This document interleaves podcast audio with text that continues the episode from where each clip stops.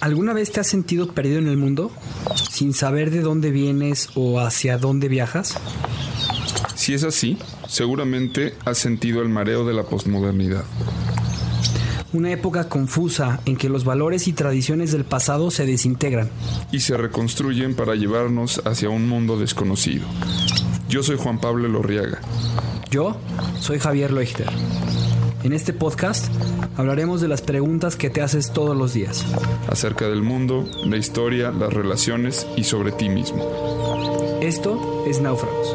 Una guía para el navegante postmoderno.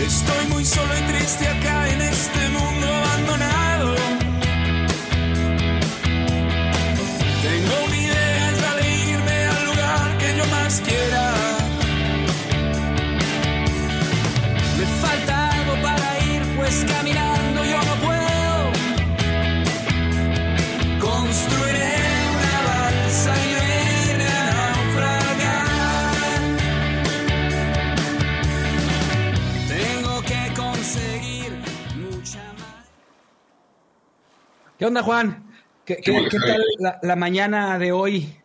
Pues rica, este, agradable, aunque un poco cansado. Ayer empezó mi mujer con contracciones y, bueno, pues vienen y van, este, pero no me desperté. Entonces, este, pues no, no amanecimos tan, tan alegres. Oye, ya, ya viste, eh, se, viene, se viene acercando otra, otra balsa, este, viene con un sombrero y además, este, pues con una eh, alegría increíble que se ve desde lejos. Creo que tú y yo lo conocemos. Eh, vamos a, vamos a acercarnos con él. ¿Quién no es Ricardo? Sí, es Ricardo Padilla. Ricardo, ¿cómo estás? Bien, bien, ¿cómo andan? ¿Qué andas haciendo por estos mares? ¿Te, te decidiste venir tú solo a pensar un rato o qué? Me quería alejar, pero pues ya, ya me topé con ustedes. Ni modo. A veces pasa eso, cuando te quieres alejar te encuentras con otros. Acabas en la multitud. Pero bueno, te quieres subir a la balsa? También, así que pues ven, súbete un ratito con nosotros aquí a, cotorrear a la balsa, ¿cómo ves? Venga, bien, bien, bien. Sirve que me desaburro. Oye, Ricardo, ¿cómo te ha ido? ¿Cómo has estado? Bien, bien. Muy bien. Pues yo te quiero de todo un poco, ¿verdad? Te ha pasado de todo. Sí, sí, este, Yo te quiero presentar, la verdad es que a nuestro auditorio, eh, Ricardo Padilla es un experto en inversiones, es un experto en dinero, en toda la parte de financiamiento y sobre todo, pues es un emprendedor que, que, que tiene un podcast que eh, les recomiendo muchísimo, se llama Círculo Alfa, y pues es un, compañero al que le gusta mucho compartir y le gusta mucho eh, desde su lugar aportar y ayudar a las personas. Eh, ahorita nos platicará más que estudió y todo, pero el día de hoy vamos a tocar un tema que pues a ver hacia dónde nos lleva, Juan, porque es, el tema de la paternidad. Tú estás a punto, ya lo acabas de decir, de entrar a ese, a ese proceso y a, ese, a esa etapa. Ricardo pues, es papá de dos, yo soy papá de tres, y, y algo cuando yo lo invité a la plática que queríamos hablar de, inversión, y luego Juan dijo, no, mejor hay que hablar de paternidad.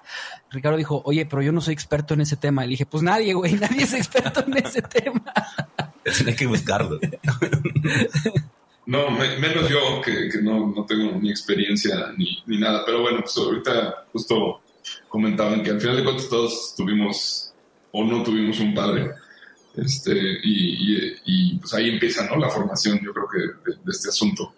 Este, pero bueno, yo sobre todo creo que estoy aquí más para aprender que, que cualquier otra cosa, ¿no?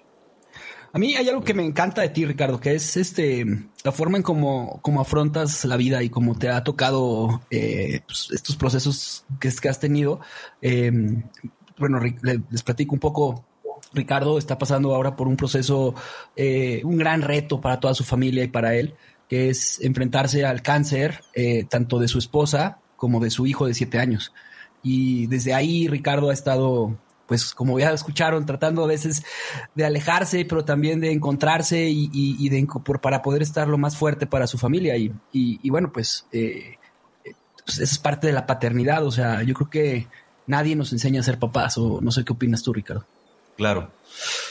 Pues yo creo que, digo, y yo cada vez lo veo más, digo, tuvimos un ejercicio muy interesante de, de, esa masculinidad la semana pasada y obviamente trabajamos a nuestros papás, a nuestros abuelos y, y al final te acabas dando cuenta que uno, nadie está perfecto, ¿no? O sea, evidentemente nadie supo cómo hacerlo al 100 y yo creo que no es eso, o sea, es, mi reflexión, ¿no? De decir, es como si te dan es como quien es experto en plastilina. No existe. ¿Por qué? Porque te la dan y tú haces lo que puedes y lo que quieres en realidad con, con esa plastilina. Y creo que al final la paternidad es empezar a moldear otras vidas con, con lo que tú conoces, con lo que tú sabes y, y, de la mejor manera posible. Digo, creo que también hay gente que no sabe, no le quiere entrar a moldear, ¿no? Y, y muchas veces también porque pues, no fue moldeado o por digo, vas, vas cargando también con, con, con, con un chorro de cosas que, que, eventualmente afectan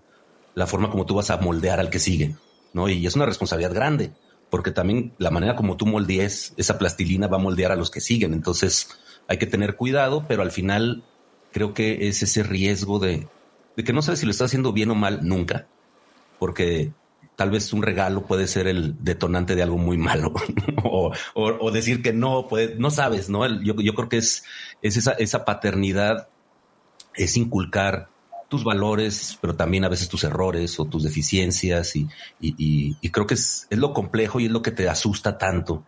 Yo creo que al momento de, reflexionar en la paternidad, ¿no? Que ahorita que, que lo estamos pensando conforme lo estoy hablando, es eso, ¿no? Que dices, madres, a ver si no le estoy cagando horrible, seguro en algo. Pero bueno, creo que todos estamos en ese sentido. Y también creo que los humanos son más resistentes de lo que creemos, ¿no? Digo, vimos historias de todas. Este, mi historia, o sea, al final de cuentas lo que estoy viviendo ahorita, creo que si me lo hubieran platicado, yo diría, pues, no sé, o sea, ¿cuál, ¿cuál sería mi reacción lógica? No sé, o sea, podría haber corrido hacia el cerro más cercano, agarrar madrazos a alguien, no sé, hacerme daño o algo, pero al final creo que, que es, es parte de esa paternidad que yo también tuve, decir, pues hay que entrarle, ¿no? Y a lo mejor todo lo demás, a lo mejor hicieron muchas cosas mal conmigo como, como papás, pero a lo mejor hicieron esto bien, ¿no? Y era lo que a mí me tocaba aprender y hay que entrarle los chingadazos y, y tratar de, de, mantener la calma, que a veces es imposible, pero, pero yo creo que, que la paternidad es, es ese, yo no lo vería yo no sé si últimamente, no, últimamente no sé, porque no más he estado en contacto con, con esto desde que nacieron mis hijos, que son ocho años. El mar, miércoles cumplió ocho años Juan Diego. Felicidades a Juan Diego.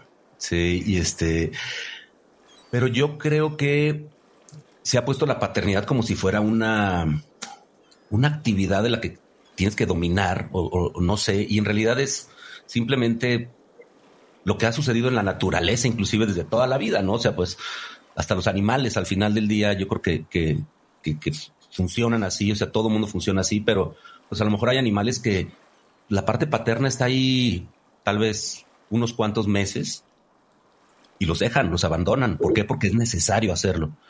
Y yo no sé si nosotros le hemos dado a la paternidad ese, ese enfoque de, de estar ahí siempre.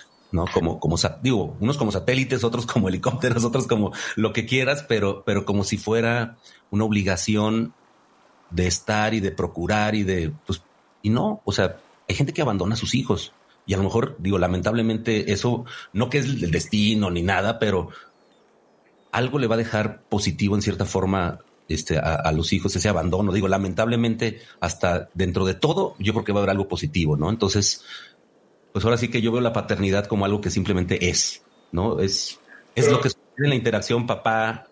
Pero creo que ahí está el, asunto interesante como del tema. Es, o sea, normalmente cuando hablamos de maternidad, este, bueno, paternidad se puede entender en los sentidos, para, tanto para papá como para mamá, pero si lo tomamos este, este como este sentido de, de, del lado paterno y lo que y esos sentimientos paternales que afloran, ¿no? En el momento en el que te conviertes en papá.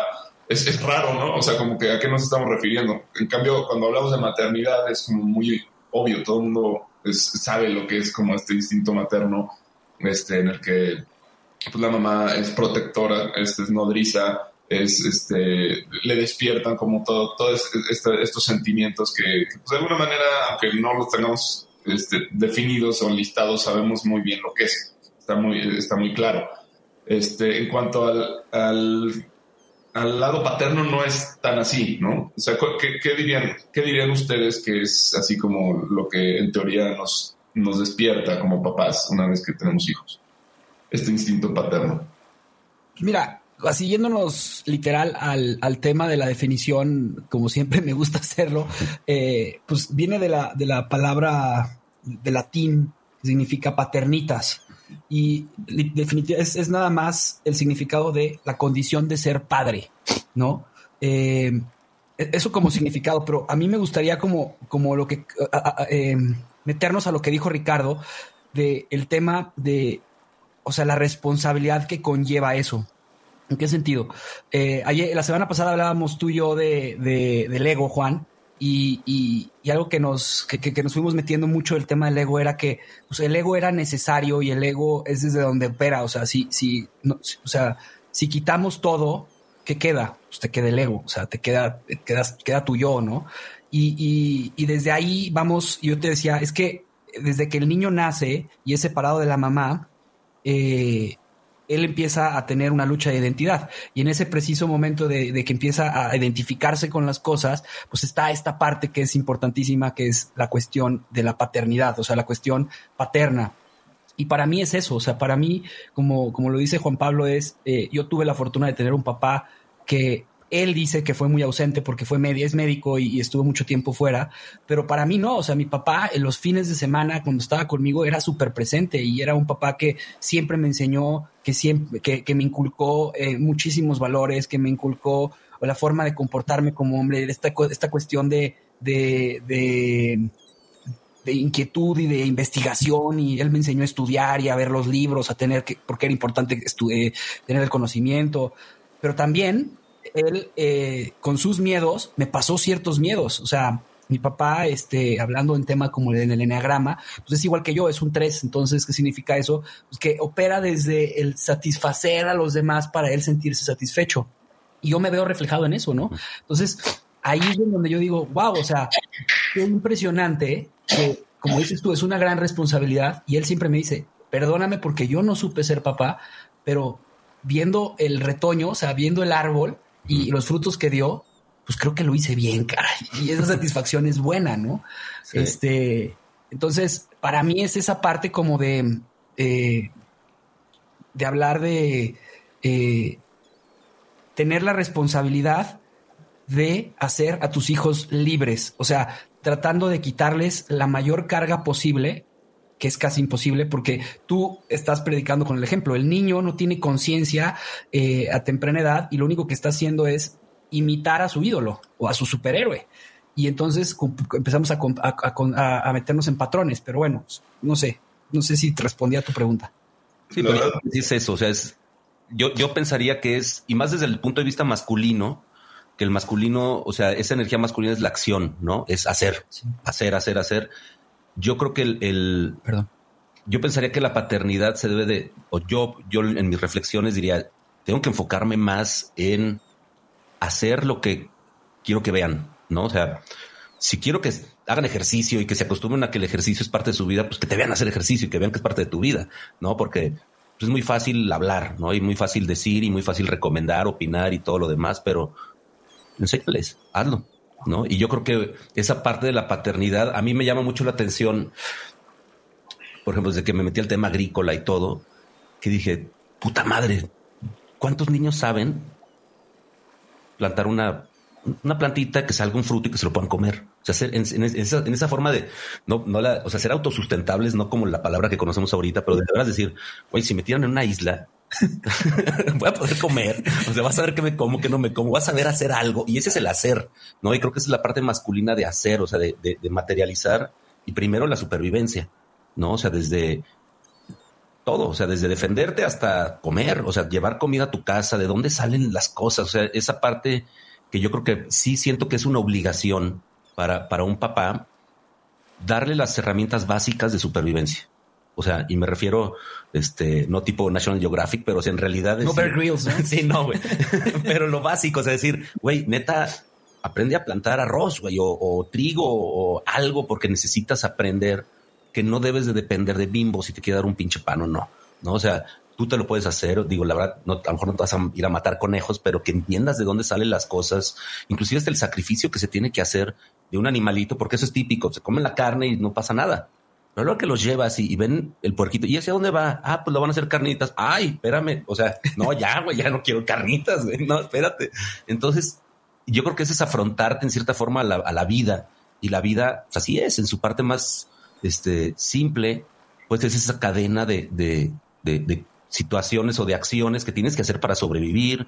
Y luego de ahí, pues viene para crecer. Y yo creo que, que es donde ellos también se empiezan a ubicar en la vida, ¿no? Pues a mí no me gusta hacer esto, me gusta hacer el otro, y, creo que esa es más la responsabilidad de tú ser un hombre íntegro, pues el fruto va a ser así. Y ya si ellos toman sus decisiones, porque les das la libertad obviamente de tomarlas, pues ya es su pedo. Digo, sinceramente, hay gente que dices, pues, digo, el señor es un caballero y salió un hijo que es un desmadre, y pues también se vale. A lo mejor ausencia, pues la ausencia, yo creo que la ausencia es más, Digo, me pasa con mi papá que falleció hace ya ocho años. No está ausente. O sea, seguimos hablando de él. Digo, me refiero, lo sigo sintiendo. Antes, cuando iba a la oficina, pues no puedes decir que eso es ausencia. Digo, creo que como papás y yo, por ejemplo, ahorita más con el tema de Juan Diego y todo, me duele hasta irme de la casa, ¿no? Porque digo, puta madre, o sea, no sé si tengo que estar aquí más o no. y, es, y a veces digo, espérame, es, que eso no es presencia. Porque a veces que estás en la casa y obviamente estoy trabajando y no estoy presente con ellos, ¿no? O sea, es, una, imagen, una idea que me, que me pongo, pues nada más para sentirme un poco mejor, ¿no? Pero la realidad es que yo creo que, que esa ausencia en realidad existiera si no está ni siquiera en tu mente, si no está en tu corazón. O sea, pero, pero el, el efecto, o sea, para efectos de esto, yo creo que esa paternidad es el, el, el que te vean hacer, el que te vean hacer y que ese ejemplo prácticamente sea todo lo que le transmites el ejemplo. Porque si lo dejas en palabras, yo creo que esas esas entran y salen más en un niño, ¿no? Ni siquiera va a entender. Pero bueno. Es que yo creo que es algo que no hemos pensado lo suficiente, o sea, qué significa ser padres hoy en pleno siglo XXI. Creo que, o sea, eh, digo, acabo de terminar de ver Mad Men, ¿no? Una serie que trata sobre los 60 y, y ahí se ve, o sea, el tema del padre ausente, todos son papás ausentes es como muy normal. Y si de ahí nos vamos para atrás, pues mucho más, ¿no? Cuando y machistas, o sea, en una, es impresionante esa serie, porque hoy que estamos como más involucrados en, otros temas, ayer la estaba viendo, decía, o sea, yo, yo mismo decía, órale, ¿qué fue? Y ahorita, o sea, esta serie la van a cancelar porque está, está, provoca, está promoviendo el machismo, ¿no? Y, luego dije, a ver, espérate, eso pasó en los 60 y así era, ¿no? O sea, pero bueno, perdón por, por interrumpirte. Sí, sí, sí, y, pero si, te vas para atrás, o sea, pues el, el hombre era guerrero, ¿no? Entonces, entonces pues iba a la guerra y, se iba y se moría en muchos casos y era cazador y pues, en la casa también se ponía en riesgo. Entonces, de alguna forma, el, como que el rol genético de la paternidad ha sido, pues, yo siento que, pues, dar a, eh, o sea, sembrar la semilla y, después no hay mucho más en cuanto a, responsabilidad hacia los hijos, ¿no? Ahora esto viene cambiando, o sea, eh, pero de muy poco tiempo hacia acá este, en el que ya, ya un, papá ausente de, esa forma pues ya no está tan bien visto o un papá se, se, se, rige por nuevos estándares, ¿no? En cuanto a tener que estar presente, en cuanto a tener que estar, eh, jugar con los, con los hijos y, todas estas cosas, pero realmente cuántas veces nos hemos puesto a pensar en qué significan esos roles y, y si tienen algún sentido, ¿no? O sea, como decía ahorita Ricardo, pues yo, yo me, este, me voy para, me quedo para no sentirme culpable, ¿no? Y muchas veces yo creo que digo, no lo he vivido, pero supongo que debe pasar, ¿no? O sea, que te tienes esta ansiedad por estar en otro lado, que es trabajando y haciendo esa chamba que has tenido por miles de años, este, y, pero por otro lado está esta vocecita que te dice, no, tienes que pasar tiempo con tus hijos y ahora también tu mujer puede ir a trabajar y, pues ya las cosas cambiaron, entonces no tienes justificación para, para creer, este, para no estar aquí, ¿no? Eh, no sé, ¿cómo, ¿qué les hace sentir eso? O sea, ¿cómo, cómo, lo, cómo lo viven? Yo, yo en, en, mi caso, o sea, este, me acaban de regalar, se los voy a compartir, este, un, un escrito de un, pues, un, maestro de la India que, habla sobre la paternidad, ¿no? Y, justamente abre, abre, abre sobre parenting, ¿no? Sobre no más que paternidad, sino parenting. Y, justamente abre el, discurso porque es, todo, todo lo, graban y luego lo transcriben, ¿no? Y, él dice que, dice, vamos a hacer un ejemplo de las, de las, este, creo que ya lo he dicho como dos veces en otros lados, pero de las eh, avestruces. O sea, cuando, las cuando los, polluelos nacen de las avestruces, eh, lo primero que sucede en la tribu de las avestruces es que eh, tienen uno, una persona, un, avestruz que les enseña a bailar para poder este, aparearse con otras avestruces. Otro a los, a los, a, las crías. Otro que les enseña a cómo este, protegerse. Otro a que les enseña cómo cazar. y, y ya, es lo único que dice. No, en, la parte del libro. Entonces me, te deja como reflexionando de cuál es el verdadero sentido de la paternidad, lo que estás diciendo tú. O sea, y yo creo que de eso se trata. O sea, yo creo que hay roles dentro de, claro que sí, pero no tienes que ser tú el responsable de enseñarle y mostrarle todo a tus hijos. O sea, puede ser tu abuelo, o sea, tu, si lo tienes, o puede ser tu tío, puede ser alguien que también les permita a ellos experimentar ese rol que tienen que vivir en la vida. Entonces, eso me pareció a mí muy interesante. Y, la otra cosa que me, que, me, que, me, que me, llamó mucho la atención de esto que estoy leyendo es eh, que, decía, o sea, el tema de lo, de lo que representa el papá en el hijo eh, y que va con la de la mano con lo que dijo Ricardo es, eh, hemos visto que hay, papás que vienen repitiendo o personas que vienen repitiendo patrones, ¿no? Está, no sé, por poner un ejemplo, la persona que su papá era alcohólico y entonces su abuelo era alcohólico y su bisabuelo era alcohólico. Y entonces le llega a él la oportunidad de empezar a tomar a los 14 años, empieza a tomar desde los 14, 15, 16, 17, 18, 20 años. Y en ese, en ese lapso de tiempo, él, él pues está repitiendo el mismo patrón del cual fue genéticamente ahí viene, ¿no? Claro. Hasta que llega un momento en el que dice él, no, o sea, hace conciencia y dice, no, yo no quiero ser como mi papá. Y entonces ahí empieza como una ruptura en el que hay un enojo por parte de todo lo que pasó, de la, de la um, herida que le generó el papá, pero también hay un proceso de agradecimiento y fue lo que vivimos el fin de semana, que era impresionante. O sea, al momento de nosotros reprocharle todo lo que somos a nuestro papá, o a la persona que tenemos, llega un momento en el que ya te desahogas de todo lo que has hecho, todo lo que, lo que te han dado, todo lo que te han entregado, y de repente empieza a haber un proceso de agradecimiento. Gracias por enseñarme que no quiero ser alcohólico. Gracias por enseñarme que no quiero tener este, 20 familias y ser un, un, mujeriego. Y entonces, desde ahí creo que, o sea, e, e, esos dos temas son los que a mí me están llamando mucho atención en el tema de la paternidad. Uno, no tienes que ser tú el responsable de enseñarles todo, porque no lo sabes. Entonces, eso hay que aceptarlo. Y dos, este, pues lo que te pasó en la vida, que es lo que tú mencionabas, o cuando son papás ausentes, o cuando son papás alcohólicos, o cuando es esto, pues te pone en el lugar en el que estás y es tu responsabilidad también, ya como adulto, pues decir, yo no quiero a esto, ¿no? No, y yo creo que sí, es, ahorita me, me, quedé pensando en eso porque si llegamos a un punto de reclamo donde te acabas dando cuenta y dices, puta madre, creo que eso fue lo que me hizo lo que soy. O sea, y creo que a veces lo peor saca lo mejor. O sea, y curiosamente, pues no sé si a lo mejor tienes que pagar el precio de, o, como si fuera un sacrificio humano, ¿no? De que, ok, yo tengo que vivir esto para que mis generaciones futuras lo entiendan. O sea, no sé en qué nivel pueda ocurrir eso, pero sí creo que, que todo suma. O sea, en realidad suma y yo creo que yo no sé, y también me quedé pensando con ese rol en realidad del papá dentro de la paternidad, si en realidad es un rol que se tenga que tomar desde, desde, desde qué edad y en, qué y en qué intensidad, porque al final lo que como papás creo que podemos aportar más como un, ente masculino, en realidad, por una parte es ese, me quedé pensando, es, como ese, ese role model de, de, de, yo quiero ser como mi papá, ¿no? Porque yo creo que te ponen la capa y la S en el pecho, pero pues, todo el mundo sabemos que no la traemos, ¿no? Este, pero te la ponen y se siente poca madre. Increíble, o sea, poca madre. Increíble. Claro, pero creo que, y, pasa cuando, normalmente cuando ves a alguien a lo lejos, puedes ver sus cualidades. Las cualidades, yo, yo siempre digo que las cualidades se ven de lejos y los defectos de cerquita, ¿no? Entonces, ¿qué pasa cuando también pues es como la novia, ¿no? O sea, cuando son novios, este güey es perfecto y ella es perfecta y te casas y dices, ¡ta madre! ¿Qué te pasó? ¿No? Este, y es normal. Y, pasa en todos, o sea, todos los aspectos. Vete a viajar con un amigo, vete a vivir con él y, empiezas, empieza a salir este, lo que, los, esos defectitos. Sí, güey. Pero es normal, todo el mundo lo tiene.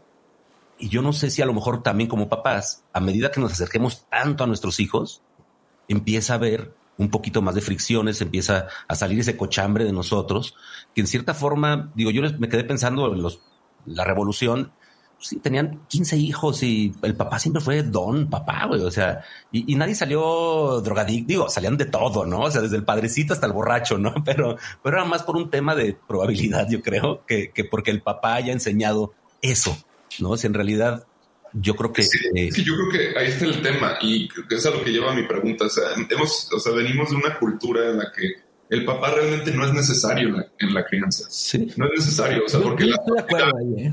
porque la sociedad es la que le enseña a bailar, le enseña a tomar, le enseña no sé qué, no sé qué. O sea, nunca ha sido indispensable.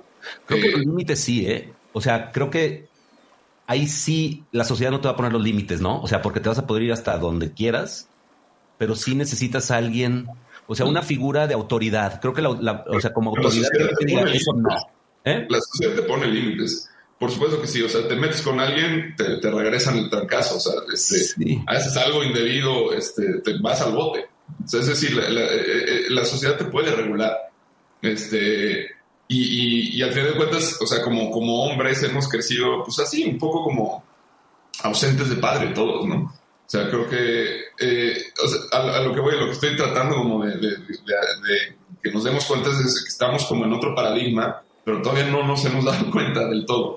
Porque yo sí, es, o sea, creo que lo, lo, que he escuchado hasta ahora es como que, o sea, de todas maneras, hagas lo que hagas, estés o no estés, eh, lo hagas bien o lo hagas mal, van a salir bien las cosas y, y tú como hijo vas a agradecer todas las carencias y las faltas de tu papá porque te van a enseñar a ser fuerte, ¿no? Eh, y, creo que, pues, o sea, sí, así ha sido, pero no tiene por qué ser así. Eh, y, entonces, desde un lugar afirmativo, es decir, desde un lugar de que ser padre es, esto, ¿qué es ser padre? O sea, ¿qué debería ser? ¿Cuáles deberían ser esos nuevos estándares o valores a los que nos enfrentamos, no? Yo creo que uno es recuperar, yo siento que también siento como que este efecto de péndulo, ¿no? Donde nos vamos hacia un extremo y llega un punto donde viene del regreso, ¿no? Entonces, lo que sí es un hecho es que nunca está en equilibrio, ¿no? Porque siempre está en constante movimiento, ya sea para un lado o para el otro. Entonces, yo creo que nos vamos a, o sea, cada época va a ir viviendo estos, es, pues sí, al final, situaciones diferentes y, la gente se va, pues, moldeando de acuerdo a la situación o las circunstancias. Pero yo en lo personal creo que hoy, hoy, lo que, inclusive a mí me hubiera gustado que me, me pusieran un poquito más de, por ejemplo, el esfuerzo, o sea, el, el y vaya que haya hecho, trato de hacer cosas que me cuesten, porque si no, también siento que no estoy avanzando, ¿no? Pero creo que el esfuerzo, o sea, yo veo en muchas, o sea, en gente contemporánea que están acostumbrados a huir del esfuerzo. Si hace algo te cuesta trabajo, dices, puta, no, güey, mejor, mejor pídelo por Uber Eats, güey, ¿no? O sea, mejor que, oye, se me antojaron unos tacos de carrera, pero no, güey, mejor pídete un sushi, una pizza por aquí porque es más fácil, es, es no batalla. Y eso hace que te acostumbres a decir, oye, pero es que yo quería carnitas y yo quiero carnitas, voy por las pinches carnitas, aunque me cueste un esfuerzo. No, y si quiero estudiar la universidad y no tengo dinero, bueno, pues mi pedo, no tenía dinero, mi papá no tenía. No, güey. O sea, pues a ver cómo le haces.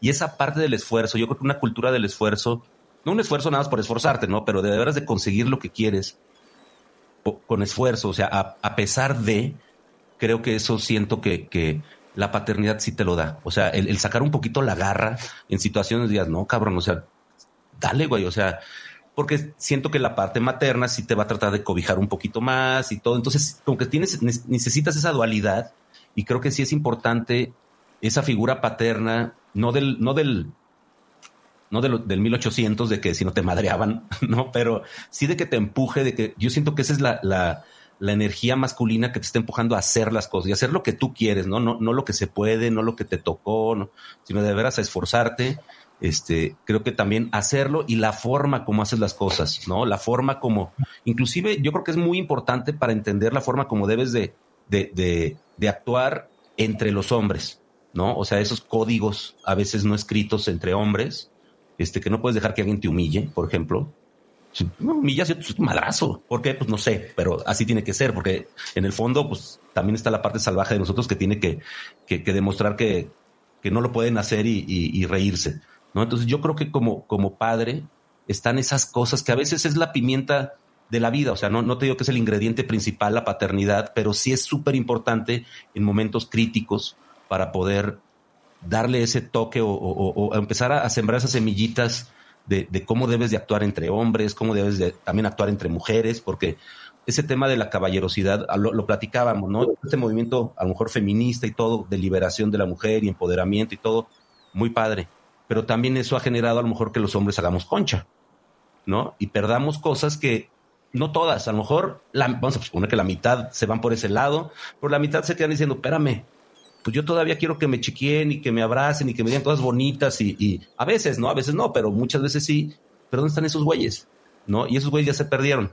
¿Por qué? Pues porque no, pues ya ni les gusta. O sea, no les gusta que le abra la puerta, no les gusta esto, no les gusta que... Entonces siento que tenemos que recuperar eso. Yo creo que ahorita la paternidad es doblemente difícil porque nosotros muchas veces no estuvimos acostumbrados a, a esas cosas, entonces tenemos que recuperar y por el otro lado saber inculcarlo, ¿no? Creo que ese es el, reto desde mi punto de vista, ¿no? Yo me gustaría además agregar lo que dice Ricardo, que, o sea, justamente comentaste algo que era bien interesante, Juan. O sea, verdaderamente somos necesarios como padres porque, eh, pues la verdad es que al final la gente va a quedar, va a salir mejor, va a salir peor. O sea, eh, está el típico ejemplo, ¿no? Del, de, del cuate este que iba a ser abortado o el el niño amoroso que, tenía ciertas cuestiones y que terminó siendo Hitler, ¿no? algo así es la anécdota. Pero yo sí estoy totalmente comprometido y creo que es importantísimo el, el que hagamos conciencia de lo que representa traer una vida al mundo. Y te voy a decir una cosa, o sea, en la civilización egipcia, el faraón seleccionaba quién iba a ser, o sea, si podías tú ser padre o no podías ser padre. O sea, imagínate, decidía si los padres estaban calificados para tener hijos. Y una vez que los seleccionaba, los revisaba y verificaba al faraón si estaban haciendo bien el trabajo y si no, le quitaba a los hijos al padre, porque decía que era sagrado traer la vida. Entonces, eh, yo creo que desde ahí tendríamos que estar pensando, o sea, estamos siendo inconscientes y a veces nada más eh, nos metemos porque queremos tener hijos para satisfacer una regla de estándar de la, de la, de la sociedad o porque inconscientemente andábamos borrachos y, y, no, no, nos damos cuenta del poder que el hombre tiene al, al, al, crear vida, o sea, eres el que fecunda a la mujer y creas vida. Y, y esta, es, es, que es increíble todo lo que te, da este, este librito que les digo, me gustó mucho, porque atrás de la intención de lo que tú haces, pues hay una reacción. O sea, yo, yo, yo sí creo que lo que tú hagas con, con, con tus intenciones tienen una reacción. O sea, es una ley natural, eh, creo que de Newton, ¿no? y, y, algo que, que, me, que, sí, o sea, sí, sí es importante es que, o sea, previo a poder ser papá, creo que tienes que encontrarte a ti mismo, o sea, empezar con este proceso de saber quién quiere ser, por qué, o sea, por qué, porque yo no estoy de acuerdo en que ya sea como, ay, pues, este, que pase lo que tenga que suceder, que suceda lo que tenga que pasar y listo. No, ¿por qué? ¿Por qué tiene que ser así? O sea, ¿por qué, por qué no eh, podemos eh, hacer conciencia de lo que queremos? O sea, yo quiero formar una familia que sea amorosa. Ok, pues voy a hacer toda la intención y voy a luchar por tener una familia que, que, que, que para mí, en mis estándares, tenga cierta, se logre. Oye, ¿qué crees, caray? que pues tu hijo eh, a lo mejor va a tener alguna enfermedad o este eh, vas a estar en la carretera y te mataste y, lo que tú soñabas y querías, pues no, entonces ¿qué va a pasar? Pues va a llegar el padre ausente, que va a llegar todo eso, pero por lo menos en ese proceso que tú intentaste serlo, creo que sí va a haber una diferencia. Y, y ese péndulo que tú mencionas de a veces ausencia o a veces tanta, tanta presencia, pues tiene que ver en, en cómo o sea, ¿cómo estás actuando tú? ¿Desde dónde estás actuando? ¿Cuál es tu verdadera intención de ser papá? Porque si tu verdadera intención de ser papá era nada más para satisfacer tu necesidad de decir, yo puedo tener hijos, como, a veces te dicen entre broma y broma, ¿no? Cuando alguien tiene puras hijas, dice, este, eh, que te dicen no, no, no había machos en la casa, o sea, ese tipo de broma, ¿no? Y que tú contestas, este, Dios no manda hombres donde no hace falta, ¿no?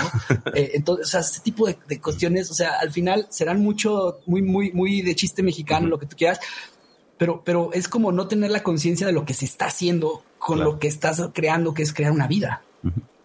Claro.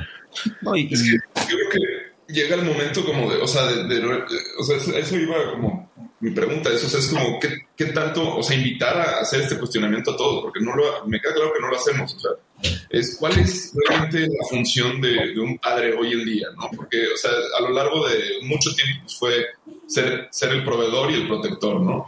Entonces, tú cumplías con esa chamba este, a lo mejor eras un, un doctor, un empresario, lo que sea, este, y tenías cubiertas esas dos cosas, ya ni siquiera tienes que hacer tú la protección, porque ya, están las cámaras, este, eh, compras una casa en, una, en un lugar con buena seguridad, das dinero, ahí está, lo que quieran, todo, ahí están hijos, este, tengan, tengan, ahí está la lana, pero con eso cumpliste, ¿no? Y para muchos eso es ser papá. O sea, para, muchos con eso basta y con ir jugar un rato y convivir y así, pero, pero ¿dónde? A ver, o eso no es lo mismo que lo que hace una mamá, ¿no? O sea, la mamá hace muchas otras cosas más que tienen que ver con, la, con intimidad y con este, crear una relación eh, desde, pues, que, va desde lo biológico hasta, eh, o sea, se, enraiza desde otro lugar, ¿no?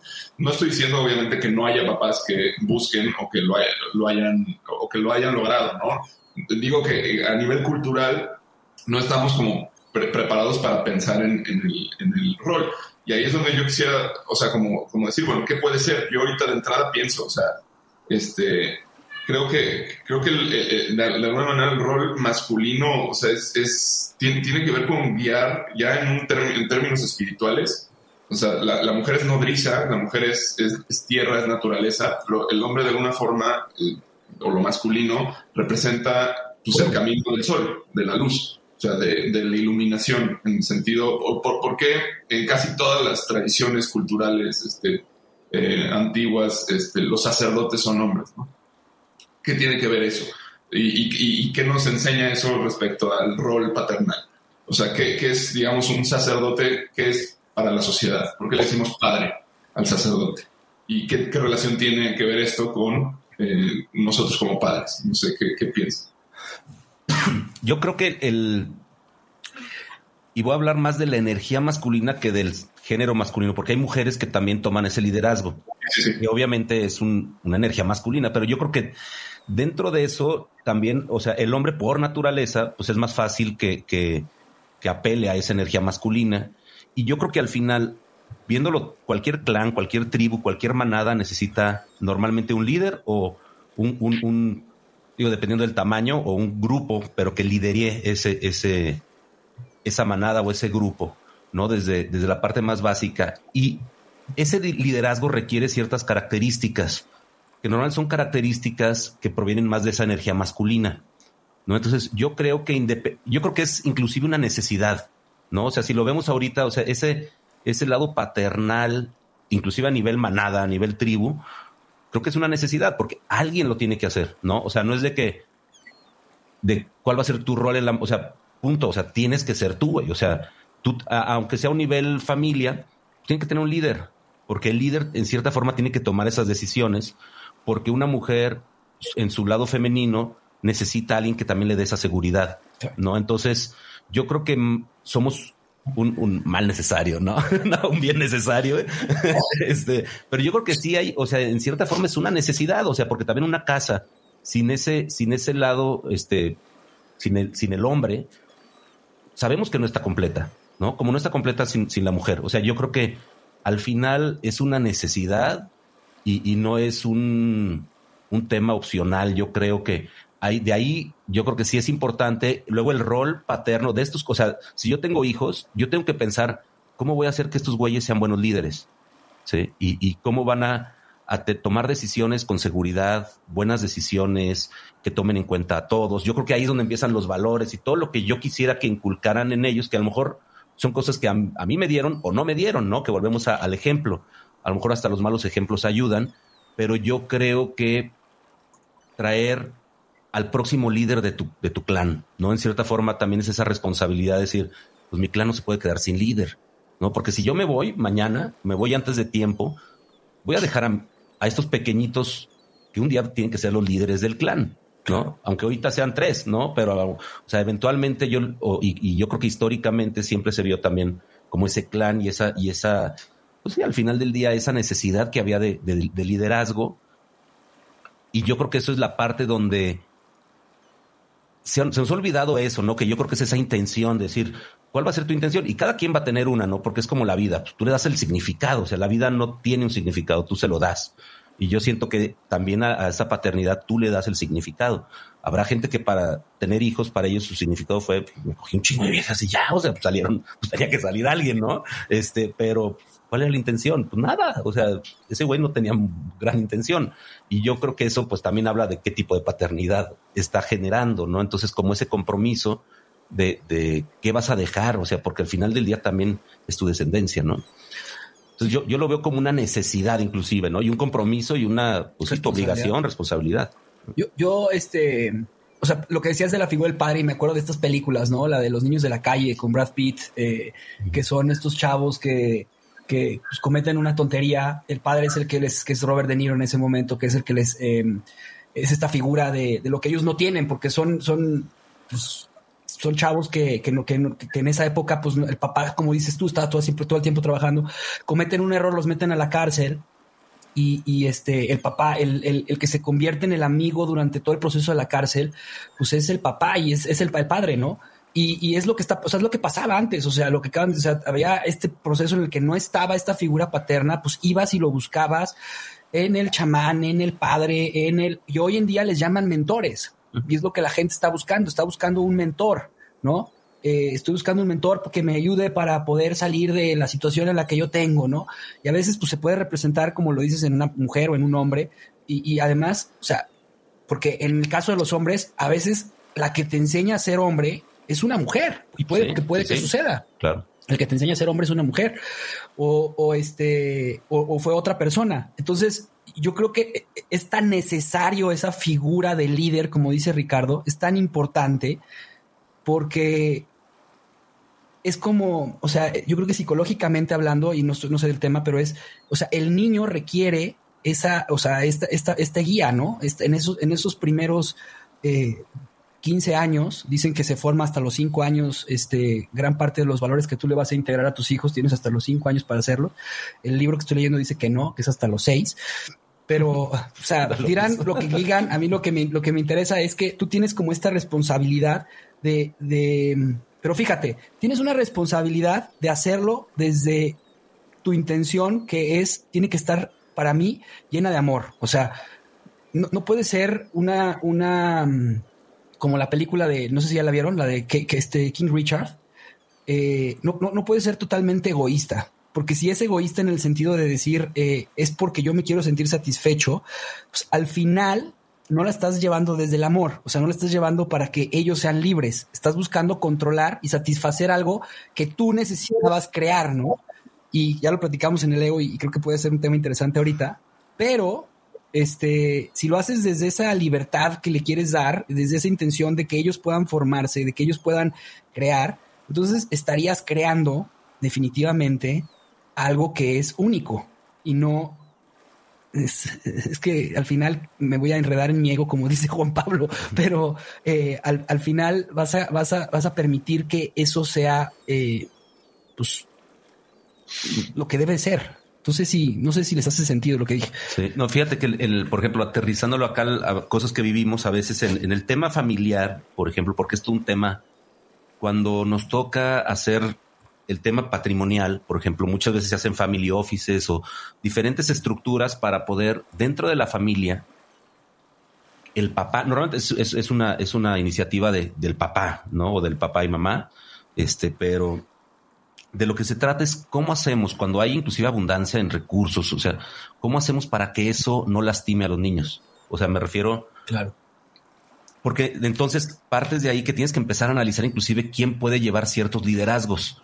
Y eso es, me refiero con el tema de los gurús también, porque hay miembros de la familia, y estás hablando a lo mejor ya de un tema de que hay hijos, nietos, este, y hay gente que a lo mejor el nieto es el adecuado para llevar un, lider, un liderazgo no, y, me gustaría decirlo así, no es un liderazgo global o, que, involucre todas las áreas de todo. Yo decido todo de todo. No, pues espérame.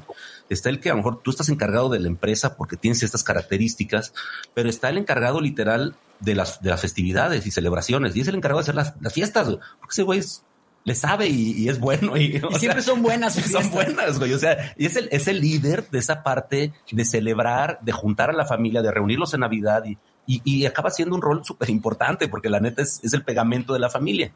Y luego está el líder. Que normalmente ese, ese, ese rol lo hace la mamá o la abuela. No sé si te has dado cuenta. Cuando muere la abuela, sí. ah, bueno, cuando muere la abuela, se empiezan a, a, desmembrar. desmembrar las familias. Sí. Perdón, perdón, Sí, y entonces es bien interesante porque ese liderazgo a veces lo tomamos como uno hace o toma todas las decisiones. Y, y, y yo creo que el, el, tema de que un papá, un líder, entienda que luego tiene que también en cierta forma dar roles diferentes, también le da importancia a la gente y le da esa intención y la intención siempre parte del amor. Y es un ejercicio muy padre porque empezamos inclusive con, es como un deck así de diferentes, en realidad valores son como 30, este, digo, me refiero a los que se mencionan, sé que hay menos y, bueno, va a haber clasificaciones y todo, pero en diferentes situaciones tú empiezas a elegir cómo, cómo o qué sientes tú que es valioso en la vida para tu vida. Entonces empieza a hacer ese y agarra cinco tarjetitas y cada quien agarra cinco y ya luego tenemos que empezar a ver las coincidencias entre todos, quién es más afín en lo que escogió, ¿no? Por lo menos para partir de ahí.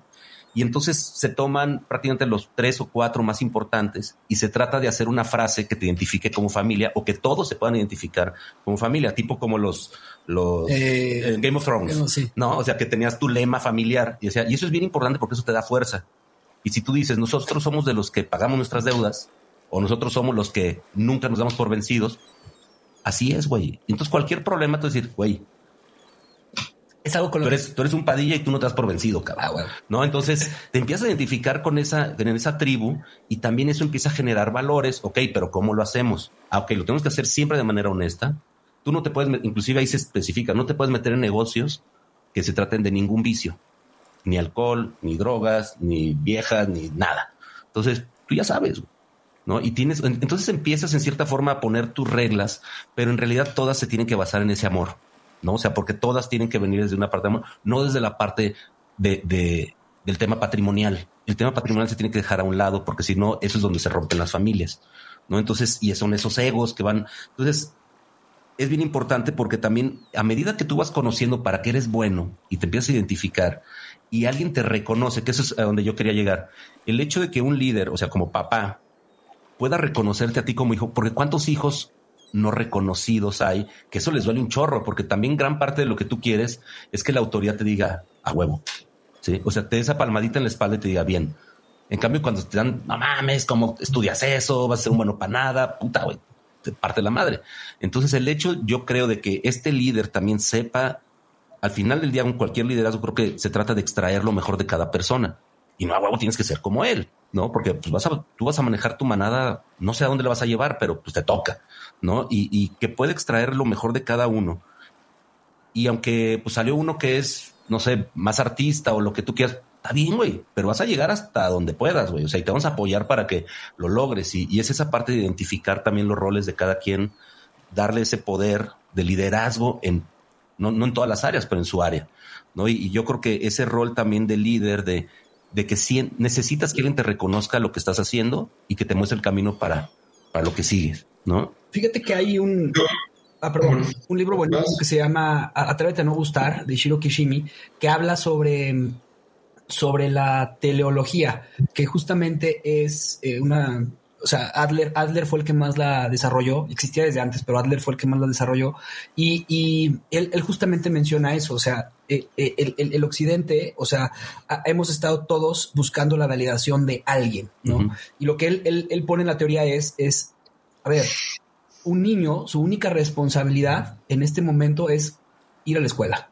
Y tú tienes que cumplir con tus trabajos. Tú, tú como papá tienes que mostrarle a ese niño que esa es su responsabilidad. No tiene otra. O sea, su responsabilidad es formarse, educarse, porque eso es lo que lo tiene que hacer.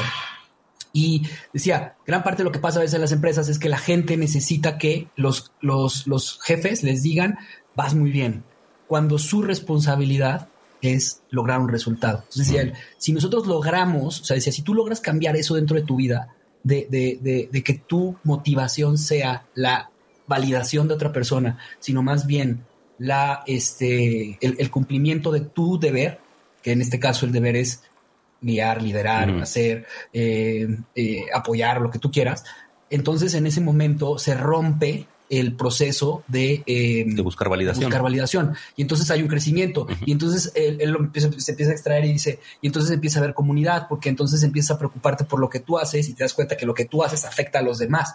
Y entonces está, está bien interesante. Definitivamente, definitivamente estamos hoy en día en una sociedad en la que necesitamos, y lo digo personalmente, yo requiero a veces validación y estás en esta lucha de quitarte esa validación. Sí, y a medida que te la dan, te libera. O sea, me refiero, eh, eh, gran parte de este ejercicio es decir, güey, ya no tienes que ser como yo. Si a ti te gustaba este, ese es tu camino, te lo reconozco y toda la familia, toda la familia tiene la obligación de apoyarte lo más, o sea, hasta donde tú quieras. Entonces, de esa forma tú ya te liberas decir, ya saben que soy, güey. O sea, es como, digo, la verdad es como los que a veces se, tambalean entre salir del closet o no. Ya cuando salen dicen, no mames, es lo mejor que me ha pasado. Pues sí, güey, te diste cuenta que nadie te dijo nada malo, güey. O sea, al revés, todo mundo, qué bueno, cabrón. Ya sabíamos desde que tenía cinco años, güey. O sea, qué bueno que te animaste, esta poca madre, güey. Vente ahora sí, güey, vente a chupar, ¿no? O sea, pero, pero yo creo que esa parte de, de romper a veces con esa, pues ese fantasmita de, de puta, ¿qué va a hacer mi papá si le digo que quiero estudiar otra cosa, no? Y antes era a huevo abogado por abogado y abogado y del abogado, ¿no? Entonces, ¿por qué? Pues porque, no mames, me va a matar mi papá si le digo que quiero ser escultor, güey, ¿no? o músico. No me va a dejar. no me va a dejar. Entonces, este sí, sí es, yo creo que es importante romper eso. Digo, y hay formas de hacerlo, ¿no? Y ojalá nunca tuviéramos necesidad de, de hacerlo, pero al final, pues, ahí estamos, ¿no? Yo creo que a mí el, el, tema, o sea, lo que me doy cuenta ahorita es, este, o sea, yo la gran ausencia que tuve o sea, ahorita que me, vengo preparando más bien para ser papá, o sea, he estado como muy reflexivo respecto pues, a todas estas cosas, me doy cuenta que casi todo parte de, una, este, una falta que yo tuve, que fue, pues, este, la falta de propósito, ¿no? Que de alguna manera, pues yo cuando era muy chico le pregunté a mi papá, o sea, oye, ¿para, qué estamos aquí, no? Este, y pues no me supo responder, o sea, me dijo, pues, esa pregunta hace la Dios y Dios es este papá invisible que, este, que pues, digo, o sea, depende, pero da respuestas o no, ¿no? Pero ya, ya, ahí tú relacionate con él. Pero ¿por qué el papá de la tierra no, no cumple con esa parte? No, no, no nos da el propósito, eh, y, y, para mí he venido descubriendo que, bueno, esa es la parte masculina, o sea, eso es como el, o sea, todo el, el liderazgo y todas estas cosas que expresan son consecuencia de que haya eso. O sea, es, cuando, cuando nace un hijo, siento que lo mejor, lo ideal es que llegue a un lugar que tenga un propósito. O sea, que en, donde el propósito se viva entre todos, ¿no? Eh, yo llegué a una, a una, casa donde pues el propósito era tener una casa más grande, eh, donde el propósito era este, que, eventualmente pues tener un coche o, o, sea, me explico, eso no es un propósito, eso es este, digo, era, lo, que les tocó vivir a mis papás en, su momento y, seguramente a ellos les tocó peor, ¿no? Este, pero eh, en algún punto este, de la historia de la humanidad, eh, eh, el propósito de los humanos se convirtió en esos valores de la modernidad, ¿no? Del tener y el, crecer y el desarrollarse, pero pues, ¿con qué fin? O sea, ¿para qué? Este, y, pues tenían esta iglesia, ¿no? Y decían, no, pues sí, ve, ve con el sacerdote que te explique por qué estás aquí. Este, a mí no me toca eso, a mí me toca nada más poner la comida y, la casa, Creo que una vez que se pierde esa parte espiritual, o que, de alguna manera pues ya nadie les cree, este, o, o sea, creo que el rol ah, de ahora con, con todos los cambios, ¿no? Que además implica, este, pues que, que la mujer ya, ya ocupa otro, este, otro lugar, eh, el hombre también, o sea, hay un nuevo paradigma en todos sentidos, las cosas han cambiado, pero creo que si nos ponemos a pensar en el rol de la paternidad hoy en día, pues tendría, yo creo, al menos así lo, siento desde mi experiencia, tiene que ver con brindar ese propósito, ¿no? Y esto, esto, esto que explicabas, o sea, como de tú, eres un padilla y por eso este, no vas a decir mentiras, eso tiene que ver con, con, el propósito y tiene que ver con, con ya una ejecución, digamos, de, de, ese valor este, que, que, tiene toda la familia. Eh, o sea, está poca madre que, que, los hijos se pregunten sobre el, lugar que ocupan en el universo, pero sería tal vez mejor que no tuvieran esa necesidad. O sea, sería mejor que, que, ya lo supieran, o sea, que ya llegaran a un lugar en el que, en el que saben que, que, las cosas tienen sentido y se hacen por algo. y, hay un significado detrás de, de, su existencia, ¿no? Entonces creo, creo que por ahí, este, para mí, eh, o sea, creo, creo que la parte masculina es, es, tanto en la mujer como en el hombre, es la que provee eso. Y en, al interior de una familia, bueno, pues el hombre generalmente juega ese papel y debería hacerlo bien para que la, la, mujer no tenga que hacerlo y se pueda enfocar en su otra parte que es tan importante, que es eh, el, ser, digamos, al final de cuentas, esa, ese, eh, esa matriz, ¿no? que no nada más lo es en, términos biológicos, sino es, la casa, es el hogar, es el calor de, de, la familia, este, y, lo que hace que todo funcione, digamos, a nivel eh, emocional dentro de, una, dentro de una casa. Eh, no sé si coinciden con. No, bueno, por supuesto que coincido contigo. Me encantó como lo, como dicen los gringos, you wrap it up. O sea, lo, lo, preparaste perfecto. Y te quiero compartir esto porque una de las partes que pregunta en, en, en, esta, este escrito texto que, que me pasaron es: hay muchos factores que uno debe verificar antes de convertirse en padre. Primero, tener un equilibrio físico. Segundo, tener tus seis necesidades en tu equilibrio psicológico completas, satisfechas. Y la primerita es certeza. la segunda es variedad. La tercera es importancia. La cuarta es amor. La quinta es crecimiento. Y la sexta, contribución. Y dice, crecer en conciencia es el mejor crecimiento. La mejor contribución es ayudar a elevar a, a otros a su nivel de conciencia. Al hacer eso, tu propia conciencia se elevará. Entonces, básicamente es lo que estás proponiendo en la mesa. O sea, hacer conciencia de, de, la certeza que tienes del propósito a lo que vienes a la vida. Que puede ser que en el transcurso de la vida eh, algún niño, algún, alguna, algún hijo, pues te diga, papá, tu, el propósito familiar me encantó, pero yo quiero buscar ya mi propio propósito. Adelante, hijo, ¿no? Estará increíble. Sí. Por lo menos ya nos está hablando de un propósito. O sea, yo creo que, que, que eso, inclusive por ahí hay un libro, este se llama Creating Innovators, no me acuerdo del autor ahorita, pero habla de, o sea, este, esta persona hizo como un análisis de, diferentes innovadores, decir, bueno, ¿qué pasó en su infancia para, para que llegaran a ese nivel este, de, de, creatividad, de innovación? Muy padre. Y este, y habla precisamente de famoso play passion purpose, ¿no? O sea, de, de que sí a cierta edad, porque también es eso, o sea, que alguien se pregunte tan chiquito a qué viene a la vida, pues también te dice, espérate, no le Solo Juan Pablo, los cinco años de edad. ya empecé a ¿no?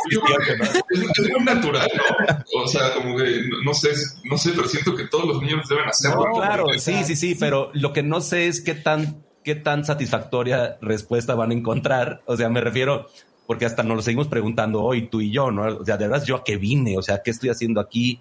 Mira, yo me lo pregunto ahorita, digo, ya pelando un poquito la cebolla, inclusive a nivel mi niño, güey, ¿sabes?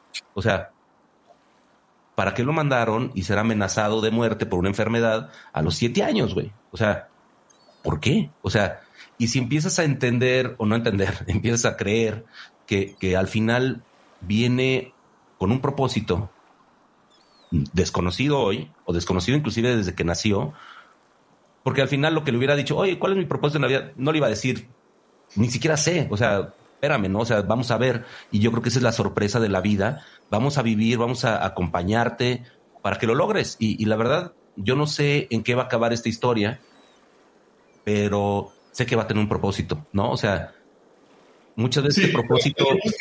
Sí, me refiero a señalar un norte, digamos, de alguna forma. Sí, no, claro. Yo creo que tú, tú, acabas de decir el propósito de la vida y lo, lo mencionaste hace poco. Eh, les, les, comento, mm. Ricardo hizo una analogía muy bonita en, en el taller que tuvimos del Sagrado Masculino y de Ascender Guerrero y decía, esto es una obra de teatro gigante, ¿no? Y todos traen máscaras y todos traen esta, están actuando en esta, en este teatro, en este teatro de la vida.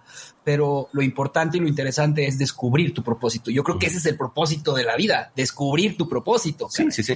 Entonces, y, y, y, y, la analogía un poquito para platicártela, Juan, este, era que nosotros en otro plano, de manera más espiritual, ya sabíamos que teníamos que, que, que aprender ¿no? Simplemente tuvimos que olvidar eso, tener un rol como si fuera una obra de teatro y bajar aquí a ejecutarlo, ¿no? Y a sentirlo, o sea, porque a lo mejor necesitamos esta, este cuerpo, este trajecito para sentir cosas y, poder ejecutar ese plan. Entonces, no sabemos, creo que venimos para algo y la gente que está aquí tiene su rol.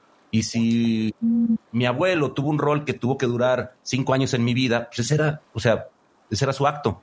¿No? Y lo cumplió y, y, y, entonces empezamos a tejer diferentes propósitos de cada quien que al final a lo mejor se basan en un crecimiento este, de cada uno de nosotros. Digo, es, es una idea, ¿no? Es una creencia este, que al final le empiezas a, a poner propósito a las cosas como el sentido de la vida, decir, ¿qué sentido va a tener la mía? Pues el que tú quieras, ¿no? Pero no va a llegar alguien a darte un sobrecito y decir, mira, aquí está tu sentido, ¿no? Entonces sería lo ideal, pero no, no creo que funcione así. Y al final creo que cuando empiezas a descubrir, o, no, no, no te diría descubrir, pero sí a saber que lo tienes, porque ese propósito a veces es, tú lo llevas, ¿no? Es como un balón de americano, ¿no? Pues ahí vas, güey. Tú sabes para dónde vas. ¿Qué va a pasar en el Inter? No sabes ni por dónde van a llegar, pero tú ahí vas, ¿no? Y, y lo que sea, creo que en ese momento, ya cuando te quieren taclear, vas a ver qué forma hay de librarte, ¿no? Pero antes no, o sea, no puedes planear todo, este, no puedes saberlo por anticipado, pero sí saber que existe, ¿no? Y saber que sí existe ese propósito y que a lo mejor en la, inclusive ya cruzándolo con la parte paterna, o sea, yo, yo, yo digo, ¿qué estoy haciendo yo como papá para Juan Diego en ese sentido? Y es acompañarlo. O sea, va a necesitar compañía. Aunque él a veces me diga, hazte para allá, ok, me voy a hacer para allá, pero aquí estoy, ¿no? O sea, lo que necesites, muchas veces necesitamos esas guías y a veces yo no soy, yo tengo que reconocer que a veces yo no soy el que lo debe guiar en un determinado tramo, pero sí necesito acercarle a alguien que lo guíe, ¿no? Que son esos maestros, esos gurús, que creo que también hemos perdido entender que, que hay diferentes ámbitos en la vida, a lo mejor la parte espiritual, la parte pues femenina, masculina, o sea, sí a lo mejor complementamos los roles más importantes los papás, pero creo que al final también necesitamos entender que no somos este sabelo todos y atraer a la gente que queremos que también acompañe a, a, nuestros hijos en el camino, ¿no? Que son las, o sea, en cierta forma es la escuela también, ¿no? Los maestros de la escuela, que ya no los vemos ni siquiera así tampoco, ¿no? Porque de veras deberíamos analizar, a ver, maestra, tú, la Miss, Lupita, ¿qué pedo? ¿no? O sea, ¿cómo vas a acompañar a mis hijos, no? La de la que le da a lo mejor tema de catecismo, cosas así, de veras, ¿quién eres? ¿No? O sea, si eres el ideal, si quiero yo que vaya aquí, o inclusive como escuela, ¿no? Obviamente nos tenemos que adaptar al sistema y una serie de cosas que, que bueno, ya ese es otro, todo otro tema, pero... Oye, Ricardo, pero a ver, pelando la cebolla, como acabas de decir, hay algo que yo tengo esta, o sea, yo admiro la fortaleza con la que enfrentas el proceso que estás viviendo como padre.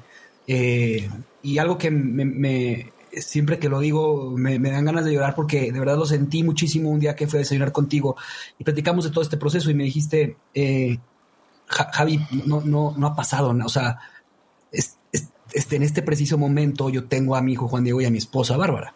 En este preciso momento los estoy disfrutando. Y hace poco hablaba con un amigo con cáncer y me decía, eh, cuando ah, hice las paces con la muerte, eh, dejé mi pasado atrás y empecé a vivir. Y es algo que, o sea, yo tengo muy clavado en la cabeza que eh, un tío mío me enseñó, que de hecho se parece mucho a ti, estudiaron lo mismo y es, eh, es una persona muy, muy, muy interesante. Me dijo, Javi, nadie aprende en cabeza ajena. Y, y yo lo que veo y admiro de ti es que estás aprendiendo en cabeza ajena y lo estás haciendo desde un lugar en, en el que no, no, es, no es un lugar en el que te rindes, o sea, como para dejarte morir, pero sí te rindes al proceso que estás viviendo, con una expectativa que yo creo que hay. O sea, esta expectativa eh, es inevitable a veces pensarla, pero tú no la estás teniendo en algunos momentos, o, sea, o lo que yo veo, es lo que yo observo, son certezas, son juicios míos. Pero eso es lo que admiro de ti, o sea, lo que me dijiste de, en este preciso momento, mi hija, mi hijo, Juan Diego, y mi esposa Bárbara, y tu otro hijo, este, Pedro, están conmigo. y, algo que admiro de ti es eso. O sea, admiro también la parte que dices, no sé ni cómo estoy, caray, pero estoy. Entonces, pelando la cebolla, pues, ¿cómo estás? O sea, ¿cómo, cómo está ese proceso para ti? Mira, él, como padre. Sí, como padre, pues imagínate que el, o sea, en cierta forma esa responsabilidad de que mantener segura a la tribu, dices, ta madre, ¿no? Pero también empiezas a entender que esto no lo generaste tú, no lo estás, obviamente no lo escogiste, y tienes que vivirlo, punto. O sea, y, yo he llegado inclusive a conclusión de decir, a lo mejor la vida no se trata más que de sentir, de sentir. A lo mejor es un regalo. Yo me, acuerdo mucho de la película, la de, ¿cuál fue? Los Ángeles, estos de, ah, se fue el nombre, de... Eh, eh, City of Angels. City of Angels. Donde los güeyes decían, es que no siento, o sea, y, y, llegan aquí y toma este cuerpo para sentir, ¿no? Y, me, o sea, se me quedó muy grabado eso porque, y es eso, es, decir, si, si, estuviera este, esta sensación de decir, bueno, en tu vida, ¿qué? ¿Sentiste o no sentiste? ¿Sentiste hasta el 1, hasta el 10 o menos 1? O sea, viviste tu vida plana, plana, sin sentimientos, sin esos altibajos que son los que a veces te quitan el aire y a veces te lo dan. Este, y a veces a lo mejor dices, a lo mejor nada más se viene a sentir, o sea, no sé, o sea, entonces digo, bueno, pues si sí es, puta, yo me pongo mañana, ¿no? o sea, ya sentí todo, pero ¿cómo lo vive? O sea, yo creo que tienes que, que también, digo, inclusive, o sea, hoy estoy con mi terapeuta y, y me dice, no, güey, tampoco está bien, ¿no? O sea, no sentí, o sea, me refiero, no tocar ese dolor eh, también está mal, o sea, porque yo le dije, es que yo siento, o sea, nos pasó en la experiencia del hielo, nos metimos al hielo, Juan Pablo, para platicarte, sinceramente no sentí nada, o sea, ni un, ni una incomodidad, o sea, dije, digo, tú me viste, pues no, o sea, y no, y no fue que, que no, no voy a hacer cara de que me estoy cagando de frío, ¿no? Sinceramente no lo sentí. Entonces me preocupé mucho porque más que diga, ah, huevo, no, a mí me la pela el hielo. Dije, madres, güey, o sea, cuánto dolor tengo y no estoy viviendo como si tuviera ese dolor realmente. Entonces eso hoy me preocupó, ¿no? Porque dije, esto va a salir, o sea, tiene que salir de alguna forma y no quiero que salga de una forma negativa, no quiero que sea enojo, no quiero que sea eh, bla, bla, bla, ¿no? Entonces, el vivir esta experiencia también, en cierta forma, te, te blinda a, al dolor, o sea, en cierta forma tú también tratas de, por supervivencia, supongo, de mitigarlo, pero está ahí, ¿no? Y, y pero también creo que te hace crecer en muchas otras cosas y, lo que sí matas, o sea, por no, esa parte de rendirte y, yo creo que te rindes a las expectativas.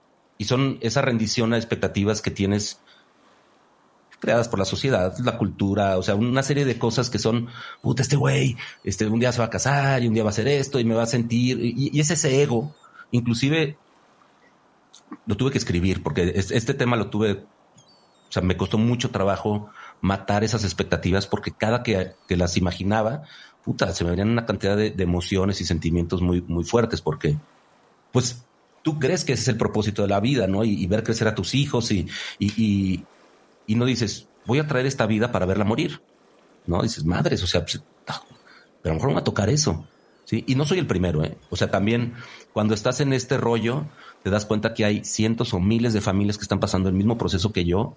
Y dentro de todo, yo la verdad he tenido muchísimas bendiciones. O sea, como dices, ya, ya cuando, cuando, cuando te metes a la alberca te das cuenta que hay albercas calientitas, frías, heladas y, y, la gente a veces nada más te ve en la alberca, ¿no? Y dice, pobre güey, este ya está mojado, ¿no? Pero tú dices, no, güey, hay, hay, peores, ¿no? Y la verdad es que a mí no me tocó estar en esa situación y eso me permite darme ciertos lujos. La verdad es que, que dentro de eso me siento bendecido, porque también el matar esas expectativas es una liberación que creo que todo mundo debería de tener pase o no por este tipo de situaciones, pero te tiene que llevar la vida a, veces hasta la orillita para que te des cuenta de esto, ¿no? Porque siempre vives o en el pasado o en el futuro, pero lo digo, y lo sabemos, ¿no? O sea, yo creo que cada vez está más de moda, inclusive el mindfulness y todo eso, pero en realidad es, ¿qué es, güey? O sea, en realidad es, rendirte a ese futuro, o sea, render, rendirte a expectativas. No es de que, ah, no, visual, lo vas a tener y hecho está, hecho está. O sea, sí que padre, pero hoy, hoy, hoy, hoy, ahorita, ¿cómo estás saboreando tu vida? Y es eso. Si no aprendes a saborearla hoy, ¿por qué piensas que lo vas a saborear cuando tengas tu hecho está de lo que sea, no? Tu palacio, tu coche mejor, lo, que tú quieras, de todo no te vas a ver. O sea, ¿de qué te sirve pedir el platillo más rico si sabes que cuando llegue no te vas a ver a nada? ¿No? Porque hoy ni siquiera puedes saborear tu hambre. Entonces yo creo que acabas yéndote a una esencia tan, tan, tan, tan, tan simple que ya dices, puta, güey, ya no sé si, si estoy bien o estoy mal, ¿no? O, fue un mecanismo de defensa. Pero al final, como padre, también te encueras. O sea, porque dices, entonces ya de veras, yo no estoy aquí. O sea, sí, voy a hacer que no falte nada, pero tampoco significa que tengo que tener suficiente para comprarte un Ferrari en un año, ¿no? O, mandarte a estudiar o bla, bla, bla. O sea, todo eso vuelves un poquito al mismo ego, ¿no? Y, es ese ego a veces que te estorba porque va creando ideas de toda tu vida que, ya luego crees que estás mal, ¿no? Y nos pasa esa, o sea, puta, es que yo creí, y amigos me dicen, no mames, yo creí que a los 40 años iba a tener un chingo de dinero, ¿no? Dices, ¿Y por qué creíste eso, güey? Y aparte no, tienes, no, estás mal, o sea, yo te veo muy bien, no vives poca madre, todo, pero ¿en qué momento te sientes mal? O sea, ¿por qué te vas a sentir mal tú, güey? O sea, ¿de qué tienes? Y, te das cuenta que todo mundo se siente mal de algo, ¿no? Y, yo creo que el, sentirse mal de algo te lo puedes permitir en determinado momento, pero no siempre, ¿no? Y, como papá, volviendo al, tema, pues yo qué, mi, mi cuestionamiento es, ¿qué papá necesito ser para Juan Diego? qué papá necesito ser para Pedro. ¿Qué esposo tienes que ser? ¿Y qué esposo? Claro. ¿Y qué persona tengo que ser para mí mismo? No, entonces ahí es donde se hace más complejo. Pero dices, si eso hoy, o sea, y nada más yéndome al hoy, hoy que necesitan, no sé, deja veo. No, a lo mejor no me necesitan hoy, pero necesitan saber que estoy ahí. No, entonces creo que, el, las situaciones o las circunstancias te enseñan muchísimo. Y yo sé que de esto pues voy a salir mucho más, ¿cómo podemos decir? maduro, crecido y creo que también con una, con una capacidad de, vivir lo que pase. Y, era eso, o sea, ¿por qué voy a llorar durante cinco años si a lo mejor nunca sucede? O sea, no mames, imagínate cuánto me va a pasar cinco años. Digo, ya llevo dos. Sí. La probabilidad de que Juan Diego estuviera aquí era ínfima. Entonces, hoy está aquí. O sea, entonces cada literal, cada día, digo, todo lo oímos, ¿no? Ay, disfruta el presente y cada día es un regalo y todo eso, pero pues, en serio, para, ti es para mí es un regalote. O sea, y, y, y mira, te voy a platicar lo que escribí porque eso a mí me ayuda a platicarlo, que me duele mucho. Yo escuché la, anécdota de que llegaba un cuate tuyo, yo, ¿no, güey? Javi, ahí está mi Ferrari, toma, güey, voy a venir por él, es mío. Úsalo como quieras, si lo chocas los pedazos, me vale madre. Haz lo que quieras con él, disfrútalo. Ahí está mi Ferrari, es prestado. Voy a venir por él, no te voy a avisar. Mm. Bye. Mm. ¿No? Mm. ¿Qué pasa el día que llegue? ¿Me vas a dar las gracias? O me decir, no mames, güey. ya llevo tres años con el Ferrari. Lo iba a usar hoy, güey. Lo iba a usar el fin de semana. O sea, no se vale. O sea, entonces yo, yo lo escribí así. Yo le dije, oye, estoy escondiendo a mi hijo de Dios. O sea, no quiero que lo encuentres. Viene por él y metí el, el Ferrari en la cochera y le puse una capucha y le puse cajas encima y, no quiero que se lleve mm. lo que me prestó. Y, fue cuando donde dije, ¿qué, qué y, hice todo este desmadre para llegar al, mismo punto. ¿Qué, qué, tuve que rendir a mi hijo? Y no me estoy rindiendo en el sentido que tú aclaraste que, que no te rindes de, de ya no quiero luchar. No, no de que no quiera luchar, sino de decir, espérame, es que nunca fue mío. Era prestado, güey y yo soy prestado y esto, o sea, todo es prestado y, tú eres prestado, o sea, neta, ustedes son prestados, todo es prestado y, que empecemos con el ego a apropiarnos de, la vida, apropiarnos de las cosas es donde le parte la madre a todo. O sea, y entonces yo creo que el, hecho de que empieces a encuerarte tanto, decir, ya me rendí porque esto es prestado todo. Y el día que me lo quiten, ¿qué vas a decir? ¿Gracias o te vas a encabronar? ¿No? Porque eso pasa. Digo, ¿cuánto viviste una experiencia también similar con, con tu hermano y dices, era prestado y padrísimo. Obviamente duele y duele horrible, pero tienes que llegar a ese punto de rendirlo y decir, perdón, creí que era mío. no, o sea, perdón, güey. Yo un día lo vi, el regalo ahí al lado de mi casa y dije, está poca madre, es mío. O sea, como niño chiquito, ¿no? Cuando, cuando a veces ven algo y dicen, es mío. No, güey, espérate, güey, es del otro niño, ¿no? Este, no, es mío, es mío, es mío. Y actuamos hasta de adultos. Nuestro negocio, nuestras mujeres, o sea, tu esposa. Mm, si quieres verlo así, güey, en, realidad es porque ella quiere, ¿no? Fíjate que me pasó algo, algo en, la familia al principio de año. Nos hablaron para decirnos que mi hermano estaba secuestrado, ¿no? Al final fue una extorsión en la que pues, fue muy dolorosa, pero algo que pasó y que yo le agradezco a mi mamá y, se me corta la voz porque lo que dijiste es, es me llegó muchísimo. Y, cuando mi, mamá ya me habló para decirme, este, porque en la extorsión mi mamá habló con mi hermano mm. y era mi hermano y le dijo cosas que pues solo mi hermano sabía. Entonces, este, le dijeron a mi mamá que pues ya lo tenían que matar para, o sea, una, pesadilla, ¿no? y, recuerdo que mi mamá le habló a Paola Ambrosio, una gran amiga de, la familia, y le dijo, eh, Paola, lo único que te pido es que pidamos porque mi hijo no, no lo sufra, porque no es mío y ya se lo entregué a Dios. Y eso es lo que tú estás haciendo. Y eso es, híjole, es que es tan difícil porque cuando te vuelves papá, eh, eh, eh, encuentras el amor y, lo, y lo manifiestas. Y tú crees que, que amabas a tu esposa o tú crees que amabas a tu vida, pero cuando nacen y están ahí, verdaderamente sabes, ah, sabes lo que es el amor.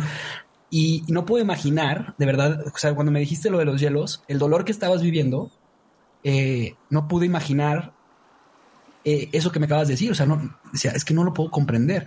Y, y, y, mi intención tampoco es sacarte todo para que me lo puedas comprender, pero mi intención sí es sentirlo y lo estoy sintiendo contigo. Y, te admiro, Ricardo, muchísimo. Gracias.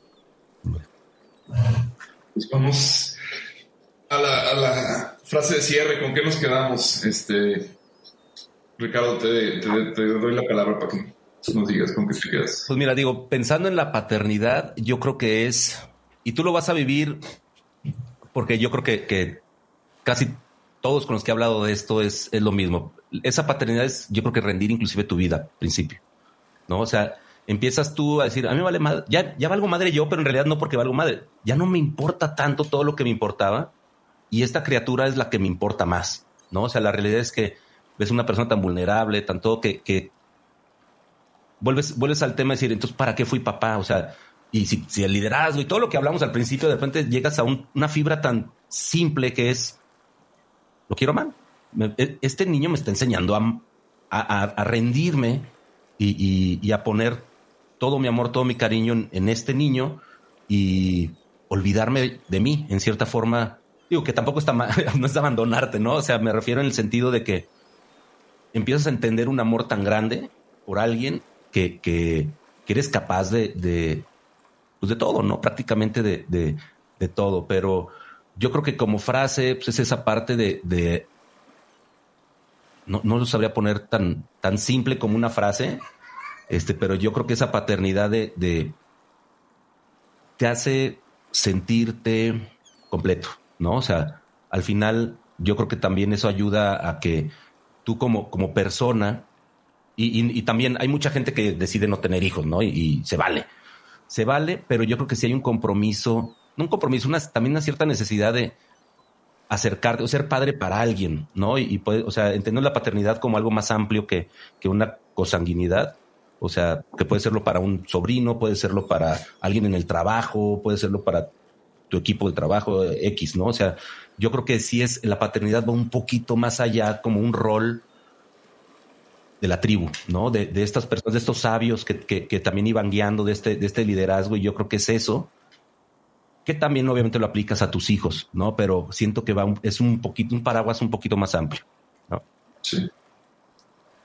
Javi. Wow, pues la verdad es que em, me llevo, me llevo primero que nada la, la, gran enseñanza que Ricardo eh, puso en la mesa de rendirte. Eh, o sea, rendirte desde, desde la expectativa, ¿no? Eh, y, de igual forma entender que nada es nuestro. Y también me, llevo el compromiso que tenemos como hombres, como seres, como personas, de formar una vida. O sea, tenemos el regalo de crear vida. tenemos ese gran regalo.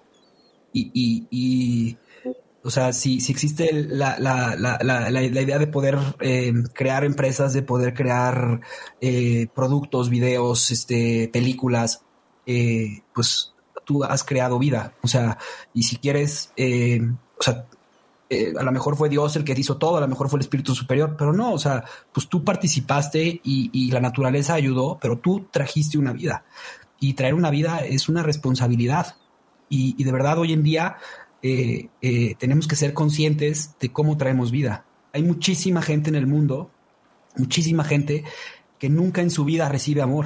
Y la única momento en el que recibe amor es por parte de una enfermera o de un doctor, porque ese niño a lo mejor fue violado, o sea, su mamá fue violada, su mamá no lo quería. Y cuando nace ese niño, la única persona que puede darle amor a ese niño va a ser la enfermera o el doctor que lo reciba. y si nosotros tenemos la posibilidad de ser papás, pues démosle el amor que requiere una vida. Ese sería mi, cierre. Pues yo me quedo con. Pues también, o sea, pues mucho, muchas, son muchas cosas, este, pero, pero estuvo muy buena la plática. O sea, me quedo con eso, con un muy buen sabor de boca. O sea, me, doy cuenta que ahorita estoy como en un punto en el que todavía estoy teorizando demasiado la experiencia. Este, me falta atravesarla, pero, pero me, siento muy contento, o sea, de, de, de, de, empezar este viaje como, como una persona pues, más, más consciente que lo que fueron mis, mis papás, ¿no?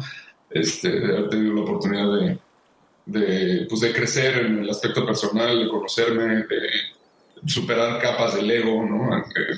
Entonces hablábamos de ese tema y, se relaciona mucho con, mucho con esto, ¿no? Entonces, este, pues, pues eso, les agradezco mucho la, el que nos hayan platicado este, sus experiencias, Ricardo, especialmente, este, pues creo que, creo que sí, es, o sea, es un ejemplo de actitud que estás teniendo. Y, gracias, gracias. Muchas gracias. No, hombre. Mira, ahorita que lo, que lo platicaste, se me vino a la mente algo que a lo mejor yo creo que la paternidad en cierta forma también es la oportunidad que tienes tú como de imprimirte en los demás. O sea, y o sea, como esa figura, ¿no? Te vas a imprimir en tus hijos, te vas a imprimir, o sea, y en realidad en ellos, ¿no? Porque es con quien es tu compromiso, ¿no? Como esa vida que traes, yo creo que imprimirte ahí. Obviamente te vas a imprimir también con tus defectos, ¿no? Este, pero es, es eso. Entonces yo creo que te vir bien. Vas a ver. Está padre.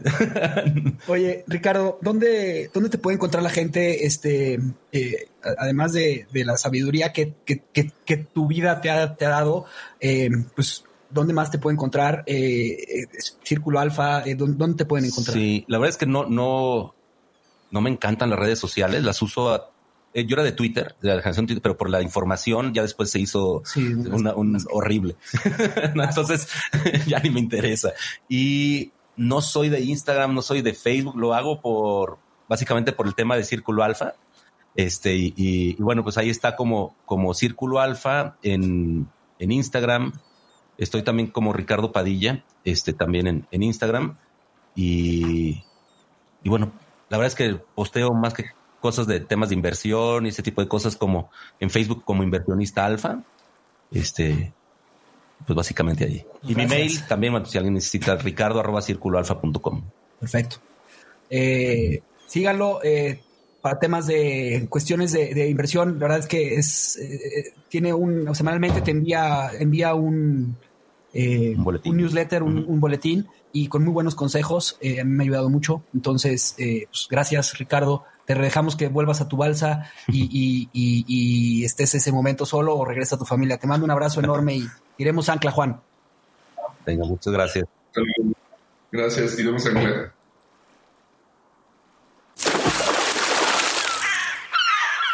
Gracias por escuchar nuestro programa. Te invitamos a seguirnos y a interactuar con nosotros en redes sociales. Tu opinión es muy importante para nosotros.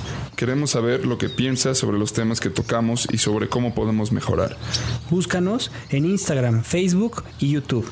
O en nuestro sitio web, naufragospodcast.com. Buen viaje. Nos vemos en el siguiente puerto.